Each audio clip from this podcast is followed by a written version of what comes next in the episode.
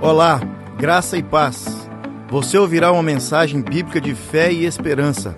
Estamos orando para que esta mensagem lançada germine, cresça e frutifique em sua vida, para a glória de Deus Pai. Jesus te abençoe. Meus irmãos, o nosso tema de 2023 é Eu Amo a Minha Igreja. Vocês estão cansados de escutar isso? Tá nada. Passou só o mês de janeiro, vão ser 12 meses falando sobre Eu Amo a Minha Igreja. Vão ser mais 11. Passou apenas um. Então fica aí, vai dar calo na sua orelha aí, falando sobre o homem e igreja. E nos últimos domingos eu estou falando sobre uma série de mensagens sobre a igreja. Para incentivar todos nós a conhecer um pouco mais a igreja. Porque a gente só ama aquilo que a gente conhece, não é verdade? Na verdade, nós só damos valor àquilo que a gente tem interesse, e só amamos aquilo que temos interesse. Um exemplo, se alguém falar para você que tem alguma coisa que vai mudar a sua vida de domingo para segunda, daqui, é, e o lugar é longe, é cinco horas de viagem. Você nem mais, nem, nem esquece que você não tem carro e anda de TTC, você vai nesse lugar procurar esse negócio. Porque o seu interesse, e o meu também, é que a nossa vida se torne uma vida mais leve. Então, tudo que nos oferece para nos tornar a vida mais leve, nós queremos e amamos e pagamos um preço por aquilo. A igreja é isso. A igreja nos torna mais leve. A igreja nos ajuda. A igreja é bênção para a minha vida e bênção para a sua família. Na minha vida, a igreja foi uma maravilha. Foi na igreja que eu conheci a minha esposa. E eu conto para você como que foi. Vou contar para vocês. Eles aí me pegam de gruja. Precisa aprender a namorar, Zé. Vocês estão fracos demais. Eu tocava bateria na igreja. Isso foi. Isso foi é, verão de 2000, foi? Verão 2000. Eu estava ali atrás, tocando bateria. A bateria era naquele lugar. Depois mudaram para lá, mas voltaram para ali. Era um sábado. Nós tínhamos um culto com os jovens aqui no sábado. E o pastor Seni já tinha vindo. Só que a família dele não tinha vindo ainda. E ele resolveu trazer a turma toda para conhecer Toronto. Trouxeram no verão. Esperte mais a galera aqui, né, Zé? Tivesse trago no inverno, nunca mais voltava. E entrou na porta, aquela porta ali, ó. O pastor Seni primeiro, o, o ensaio do louvor já estava começando. Entrou o pastor Seni naquela porta e logo depois entrou a Suzana. Eu falei assim, nossa, mas a esposa do pastor é nova, hein? Depois entrou a Priscila e entrou a Eva. Aí eu falei assim, não, faz sentido não, tem alguma coisa errada lá. Fui procurar saber quem era quem na história. Eram três, as três mais ou menos parecidas. Descobri que a Suzana e a Priscila eram solteiras. A Priscila é muito nova, 14 anos, eu acho. Eu tinha 18, 19. Falei assim, é a outra então. Gente, na igreja. Aonde que foi? Aonde que foi? Na igreja. Vai que eu não estava aqui naquele sábado e o outro aparecesse na frente. Lascava, estava solteiro até hoje. 42 anos, eu ia arrumar casamento, gente? Não ia mesmo. Pobre. É, sem nada. Pastor ainda. Que mulher que vai querer? Um homem velho, pastor e pobre, sem dinheiro. Casei na igreja. Então a igreja é benção na nossa vida.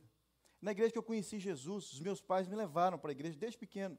Mas foi na igreja que eu conheci Jesus, junto com os meus amigos.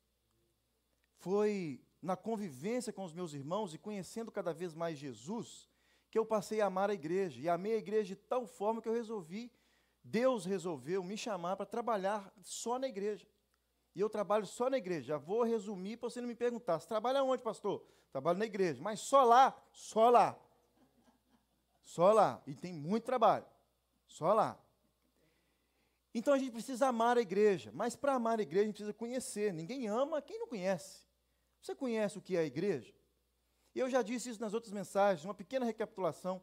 Você só ama aquilo que você conhece. Se a igreja é para você, você só conhece a igreja como um lugar de encontrar com pessoas, você vai amar a igreja só quando tiver pessoas, amigas suas. Você nunca vai participar de nenhum evento que não tem amigos seus. Você liga para o cara e fala, você vai? Não, então também não vou. Isso não é, não é amar a igreja. Se você é uma pessoa que só gosta da igreja para encontrar com pessoas, você só vai participar da programação que os seus amigos tiverem. Errado. Amando de forma errada. Nós amamos de forma errada. Não é? Se a igreja para você, nós imigrantes, nós imigrantes, for apenas um lugar de você fazer amizade, conseguir as coisas, trabalho, não, se, não ficar sozinho aí nesse novo país que você mora, a igreja vai se tornar para você um clube social. Você vai amar a igreja enquanto tiver comunhão. No dia que não tiver comunhão, tiver jornada de oração, orando o tempo todo, de joelho, e um, um culto de palavra, onde a gente lê a Bíblia, quarta-feira você não vem, porque você ama a igreja, só quando ela traz oportunidade de você ter um convívio com as pessoas. Quarta-feira acaba, nós que correr para ir embora. Sexta-feira também, agora na jornada, na vigília de oração, onze e meia, meia-noite, nós estamos indo embora. Um frio danado sexta-feira. Só vem quem ama a igreja. Olha que interessante. Eu sei que você vai entender isso diferente, mas eu, quando eu falei só veio quem ama a igreja, eu sei que você vai entender isso diferente, mas eu gostaria que você conhecesse um pouco mais a igreja, você entendeu o que eu estou falando. O texto é 1 Pedro, capítulo 2. A igreja é você, casa espiritual, sacerdócio santo. Nós demos uma mudada no nosso curso, Casal Nota 10. Agora é um curso nosso. Nós pegamos alguns materiais e formamos o nosso próprio curso, Casal Nota 10. Segundo semestre de 2023, tem mais duas turmas chegando aí. E nós chegamos a uma conclusão. Nós sempre ouvimos em palestras de casais, você, enquanto você abre o texto, eu vou ir falando. Sempre ouvimos em palestras de casais é o sacerdote do lar. É ou não é? O marido é o sacerdote do lar. É o marido que comanda. E as mulheres que não têm marido? Viúva. Acabou a religião, acabou a igreja, acabou o sacerdote na casa dele, ninguém ora mais? E aquelas que separaram? Isso, amém, amém. Aí, ó. Sabe quem é sacerdote do lar, segundo a Bíblia? Todos nós. A mulher também. A mulher chama o maridão para orar. Não fica esperando. É ele, é ele que é o sacerdote, pastor. Não estou orando por causa dele. Sai para lá, trem ruim. Não pode. Todos nós somos sacerdotes. Um menino mais novo, mais velho, sacerdotes. E eu explico para você o porquê. Olha o texto como é que diz. Olha, a partir do versículo 1 de 1 Pedro, no capítulo 2. Portanto, livre-se de toda maldade, todo engano, toda hipocrisia, toda inveja, todo tipo de difamação, como bebês recém-nascidos, desejam incessantemente por um leite puro espiritual, para que, por meio dele, vocês possam crescer e experimentar plenamente a salvação, agora que provaram da bondade do Senhor. Versículo 4: Vocês têm se aproximado de Cristo, a pedra viva. As pessoas o rejeitaram, mas Deus o escolheu para lhe conceder grande honra. Versículo 5. E vocês também são pedras vivas, com as quais um templo espiritual é edificado. Além disso, são sacerdotes santos, por meio de Jesus Cristo oferecem sacrifícios espirituais que agradam a Deus, como dizem as Escrituras: Ponho em Sião uma pedra angular, escolhida para grande honra. Quem confia nela jamais será envergonhado. Sim, vocês, os que creem, reconhecem a honra que lhe é devida, mas para os que não creem, a pedra que os construtores rejeitaram se tornou a pedra angular e também ele é a pedra de tropeço, rocha que faz as pessoas caírem. Tropeçam porque não obedecem à palavra e porque deparam com destinos planejados por, por, para eles. Vocês, porém, são povo escolhido, reino e sacerdotes, nação santa, propriedade exclusiva de Deus. Assim, vocês podem mostrar às pessoas como é admirável aquele que os chamou das trevas para a sua maravilhosa luz. Antes, vocês não tinham identidade como povo, agora são povo de Deus. Antes, não haviam concebido, recebido misericórdia, agora recebestes misericórdia de Deus. No Antigo Testamento, o templo era o foco da glória de Deus na terra. O templo, no Antigo Testamento, era o lugar onde Deus se encontrava com o seu povo. No Novo Testamento, Cristo ensina que seu corpo era o templo, que seria destruído e reedificado depois de três dias. Jesus agora está tá com uma conversa diferente. Uma conversa um pouco diferente daquela do Antigo Testamento. Jesus agora vem com uma, uma, uma outra expressão do amor de Deus. Olha que intrigante: Jesus é o templo verdadeiro, onde a glória de Deus habita e onde nos encontramos com Deus. Então, tudo que nós estamos falando nesses últimos domingos, 5 e 30, foram três mensagens. Duas, três. É, nós já tiramos da nossa cabeça que o templo é este lugar aqui. Qualquer criança na escola dominical sabe disso. Nós chamamos esse lugar de templo, de casa de Deus. Mas a casa de Deus é você. E você escuta isso aqui, pelo menos da minha boca, quase que todas as mensagens. Você é a igreja ambulante de Deus. Então, quando nós amamos a igreja e falamos, estampamos na, na camisa, nas suéres aí, no, no, no, celular, agora tem, cadê? Está aqui não. Na capinha do celular, eu amo a minha igreja. O que você está dizendo é o seguinte: eu amo essa pessoa que está aí do meu lado. Eu amo a mim mesmo. Ou seja, o maior mandamento que Jesus ensinou é a respeito da igreja.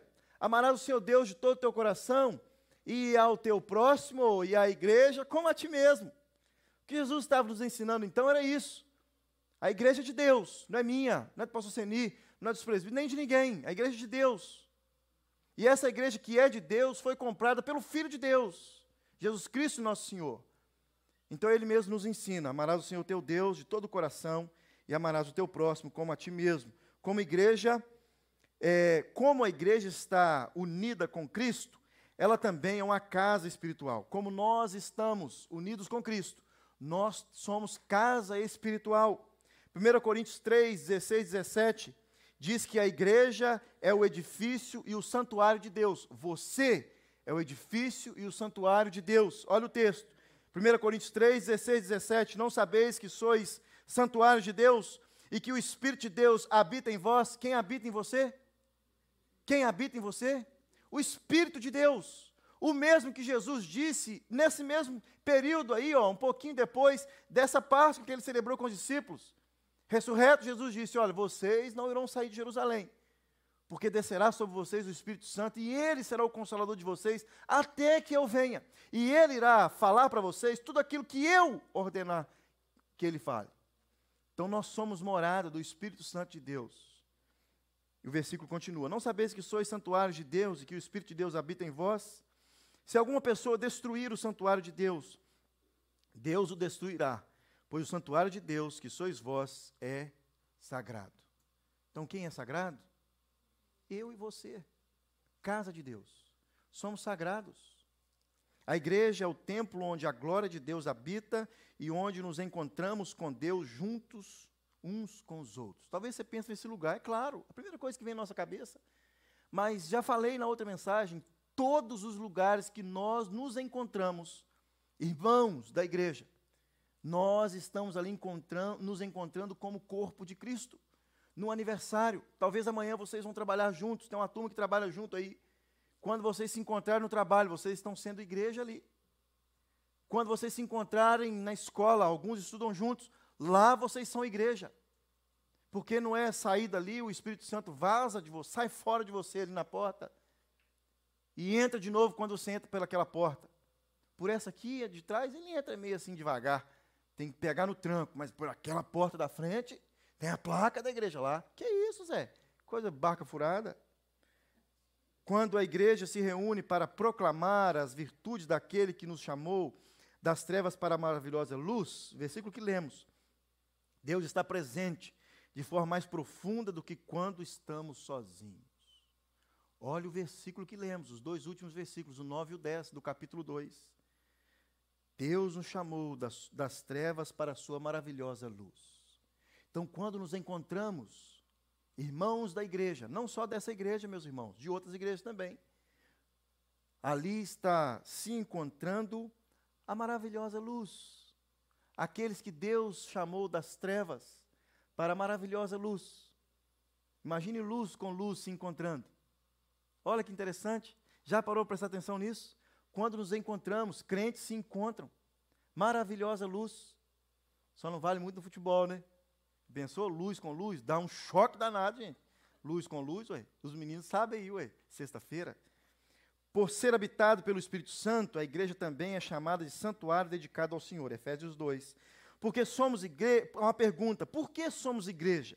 Templos do Espírito Santo. Cada crente, segundo 1 Pedro, capítulo, versículo 2, o versículo 4, até o versículo 8 que lemos, é uma pedra viva desse santuário e é chamada para o sacerdócio santo, a fim de oferecer sacrifícios espirituais agradáveis a Deus por intermédio de Jesus Cristo.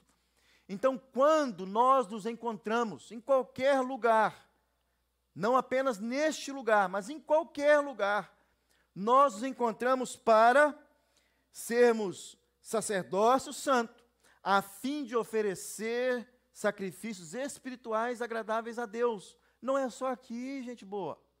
Não, aqui você vem muito pouco. Pare e preste atenção na proporção de horas que você vem aqui. Muito pouco. E nós mesmo, pastores, estamos aqui todo dia, entramos aqui só nós sozinhos. Tem dia que eu estou ali sozinho, pastor Senil lá em cima sozinho. É chato oferecer sacrifício sozinho, gente. É ruim, por isso que tem igreja, outras pessoas, né? Para ajudar a gente a oferecer um sacrifício agradável a Deus. Enquanto, quando nós nos encontramos em qualquer lugar, sendo igreja, estamos oferecendo um sacrifício agradável a Deus. É no aniversário, é num cinema, é na casa de alguém jogando videogame, qual o problema? Oferecendo um sacrifício agradável a Deus ali naquele lugar. Quando você se encontra com alguém no shopping, vai fazer uma compra junto, estamos sendo igreja naquele lugar. Gostaria que você levasse para casa hoje isso. Nós crentes somos gerados pela, pela pedra viva e por isso experimentamos algumas das características de Jesus. Somos os sacerdotes do novo templo vivo de Deus, eu mesmo, templo que está aqui. No Antigo Testamento, os sacerdotes eram pessoas separadas por Deus para servir como oficiante no culto realizado, primeiro no tabernáculo e depois no templo. O sacerdote era o mediador entre Deus e o povo, oferecia sacrifícios e orava em favor do povo. Êxodo 28, 29, Levítico 21, 1 Coríntios 24. O termo que Pedro usa aqui para designar sacerdócio santo no Novo Testamento não é mais um sacerdote com uma atividade profissional exclusiva e isolada. É apenas aquela pessoa. Essa era a figura do sacerdote no Velho Testamento. Você e sua família pegavam a sua oferta, viajava quilômetros com a sua oferta e você entregava na mão do sacerdote o sacerdote oferecia aquela oferta, ou pombinha, ou um cordeiro, ou um, um boi, ou uma vaca, ou o que for. Oferecia ao sacerdote, entregava ao sacerdote, o sacerdote avaliava: é perfeito? Não é perfeito? Se fosse perfeito, ele pegava, levava para dentro do templo, oferecia o sacrifício junto com os levitas. E depois desse sacrifício, o sumo sacerdote entrava no Santo dos Santos e oferecia orações por nós, orações que eram feitas para que o meu pecado e o seu pecado fosse aplacado diante de Deus, não mais existisse. Você voltava para casa de novo. Um ano depois, você tinha que fazer a mesma coisa de novo. Era um ritual. Hoje, como sacerdócio santo, agora, aí mesmo, onde você está, você pode abaixar sua cabeça, fechar os seus olhos. Se não quiser nem fechar os olhos, não precisa. Nem abaixar a cabeça, sentadinho do jeito que vocês estão. Vocês dizem assim: Deus, que o Senhor perdoe os meus pecados tem o mesmo efeito daquilo que aconteceu lá atrás. Porque hoje nós somos o sacerdócio santo. Porque hoje nós temos livre acesso a Deus por causa da cruz de Cristo que perdoou os nossos pecados. Foi por isso que Jesus veio para tirar o abismo que existia entre nós e Deus. Já viu desenhos aí no Facebook, é, no Google, de uma cruz é, em cima de um buraco e pessoas atravessando? essa cruz? Já viu esse desenho? É isso mesmo que aconteceu. O abismo que existia entre nós, a partir de Jesus Cristo, nossa entrega a Ele, esse abismo não existe mais. Nós agora conversamos com Deus. Já parou para prestar atenção? Você e eu, nós conversarmos com Deus a hora que a gente quer. Sabe aquela hora que você acorda de noite, insônia? Alguns falam insônia nós aqui estamos acostumando os irmãos a chamar de tempo de oração. Você escuta isso aqui direto. Aquele momento que você é, que Deus te acorda de noite. É para você orar, gente boa. Sabe aquela hora que você vai no banheiro? Aquela hora que você vai beber uma água? É nesse período que você vai lá e volta, que você faz a sua oração. Se você quiser se assentar, sentar no sofá, senta, fique, ora em pé. Se sentar, você dorme. Cochila lá. Para um pouquinho, acende uma luz se você puder. Faz uma oração. Deus está te dando uma oportunidade durante a noite de orar. Então, todos os cristãos são sacerdotes. Apocalipse capítulo 1, versículos 5 e 6 diz: Ele nos ama e nos libertou dos nossos pecados por meio do seu sangue e nos constitui, constituiu reino e sacerdotes para servir a Deus e Pai. A ideia original da palavra constituir, dita aqui por João, é a de fazer, produzir, tornar, fazer algo pronto. Você e eu, então, libertos de nossos pecados, somos constituídos, feitos por Deus, para sermos sacerdotes a fim de servirmos a Deus. Nós somos servos de Deus. Eu gostaria de fazer uma pausa aqui nesses servos de Deus. Nos últimos. A, a, você sabe muito bem disso, você que tem aí pouco mais de 30 anos, se você é atento, é claro. Você sabe que de vez em quando alguns jargões bíblicos, jargões da, entra dentro da nossa igreja e as coisas, assim, é, vai acontecendo. Períodos e períodos acontecem algumas coisas. Durante um tempo, lembro da minha infância também, a palavra avivamento era uma palavra que falava em quase todos os cultos. Reunião de oração, culto da palavra, culto de crianças, escola dominical, avivamento. Depois missões, surgiu missões e missionários, Deus levanta missionários, não sei o que e tal. Agora líder, líder, líder espiritual, líder não sei o que, líder de tal, líder de tal. Sabe o que a Bíblia nos chama para ser, antes de ser líder? Discípulos, servos. Você sabe o que significa a palavra servo? Escravo. Isso mesmo.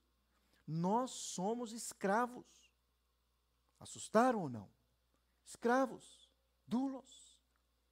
O preço que, que Jesus pagou por mim e por você na cruz. Olha, quem que paga um preço por uma pessoa? Lembra quando nós estudávamos na quinta série? A abolição da escravatura? Agora, nessa semana aí de Black History Month, aí, se, o que se fala de escravidão, pessoas compradas.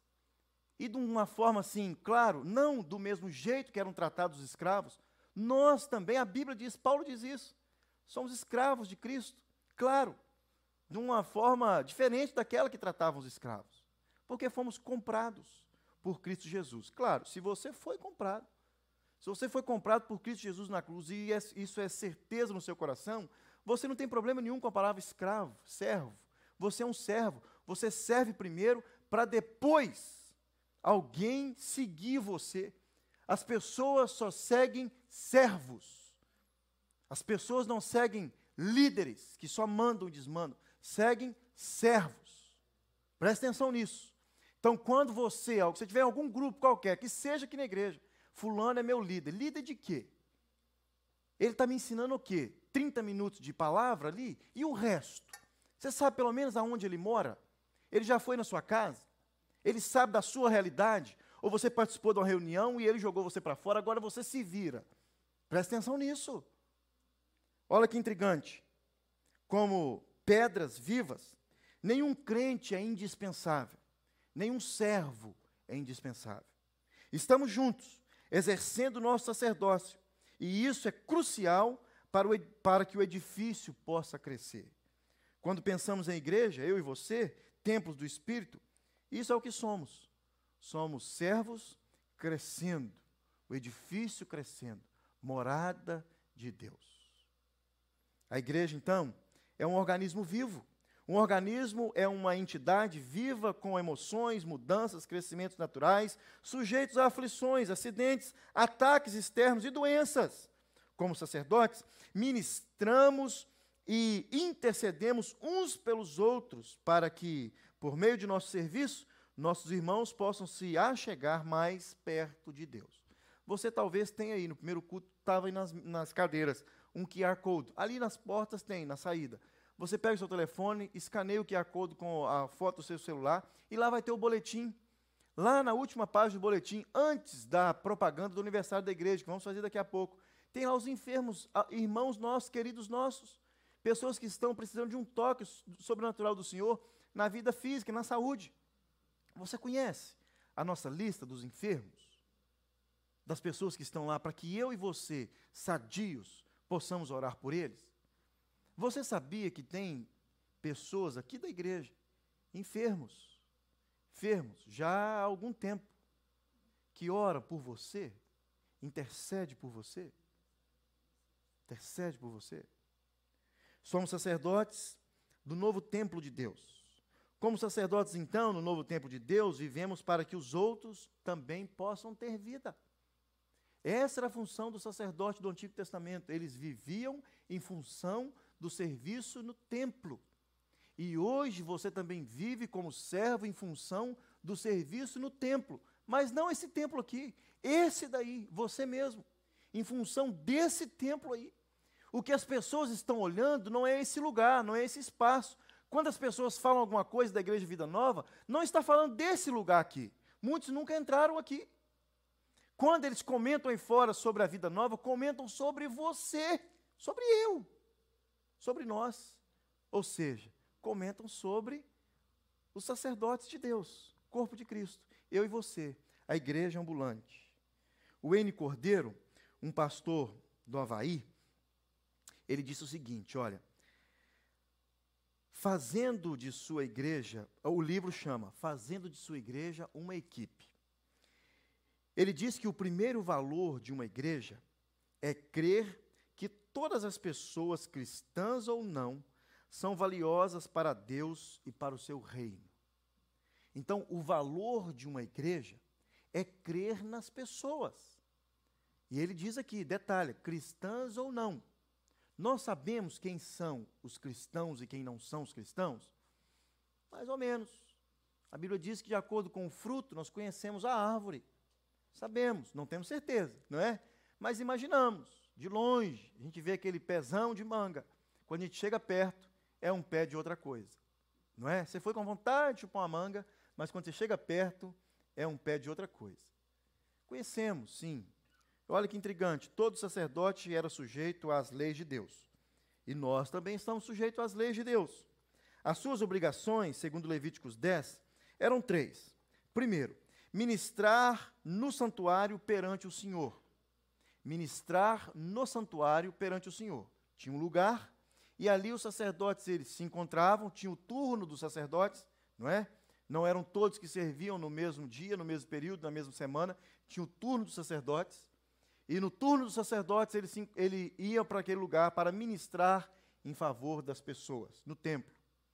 Eu e você, nós cuidamos desse templo, nós ministramos nesse templo a palavra de Deus e a oração, para que outros possam vir se alimentar dessa árvore, o fruto que damos.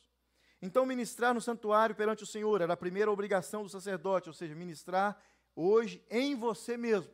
Você se alimenta, ou você se alimenta de forma terceirizada, só quando vem na igreja, ou escutando coisas dos outros aí pela internet. Você mesmo tem um tempo a sós com Deus se alimentando? Isso é ser igreja, é ministrar no santuário, que é você. Segundo, segunda obrigação de um sacerdote nos, nos períodos do Velho Testamento, ensinar o povo a guardar as leis de Deus. Você ensina alguém as leis de Deus, a palavra de Deus? Você conversa com as pessoas a respeito da Bíblia, da palavra de Deus, daquilo que salvou você, o Evangelho de Jesus Cristo? Você ministra na vida de alguém palavra, Bíblia. Três, terceira, é, terceira obrigação do sacerdote: tomar conhecimento da vontade divina. Interessante, não? Tomar conhecimento da vontade divina. Você sabe o que Deus quer para você para essa semana? Você sabe o que Deus quer para você para esse mês de fevereiro? Você sabe o que Deus quer para você para o ano de 2023? Onde atuava então o sacerdote? No templo, o local da atuação do sacerdote, para refletir. Faz sentido alguém afirmar ser habitado pelo Espírito Santo, mas achar que não tem problema deixar uma pedra a menos no edifício de Deus, na casa de Deus? Eu explico para você essa reflexão. Faz sentido alguém dizer que é templo do Espírito Santo de Deus e não tem um relacionamento com a palavra de Deus, com a Bíblia? Faz sentido alguém dizer que é templo do Espírito Santo de Deus, habitação do Espírito Santo de Deus, e não ter um tempo a sós com Deus em oração? Faz sentido alguém dizer que é templo, habitação do Espírito Santo de Deus, e não ter um relacionamento, comunhão com os outros irmãos em Cristo Jesus, ou com os mesmos, acrescento, ou com os mesmos.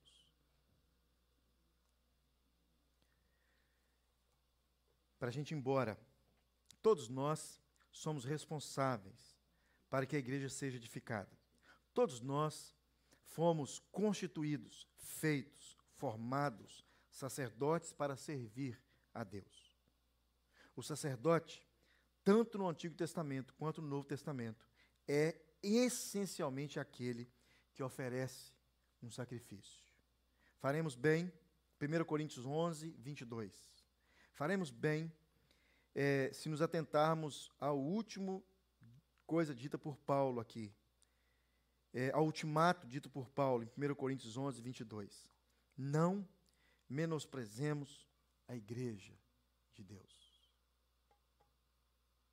Você ama a igreja? Você vai embora com essa pergunta: Por que eu amo a igreja? A igreja é você, somos nós.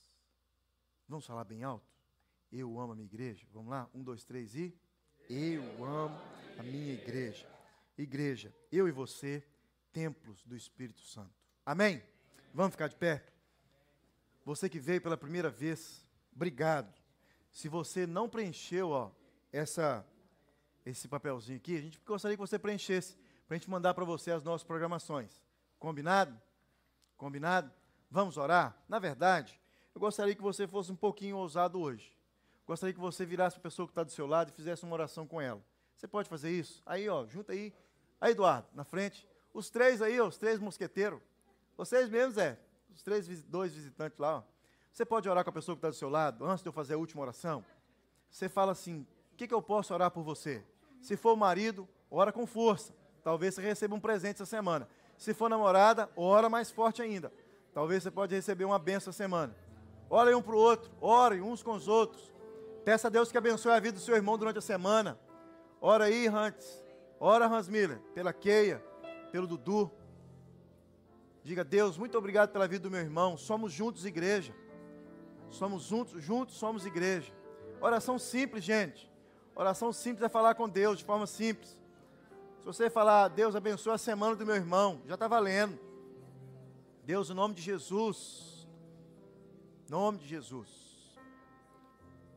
É no teu nome, Deus, que oramos. Muito obrigado, Deus, pela vida dos meus irmãos. Porque eles vieram hoje Nome de Jesus. Nome de Jesus. Nome de Jesus.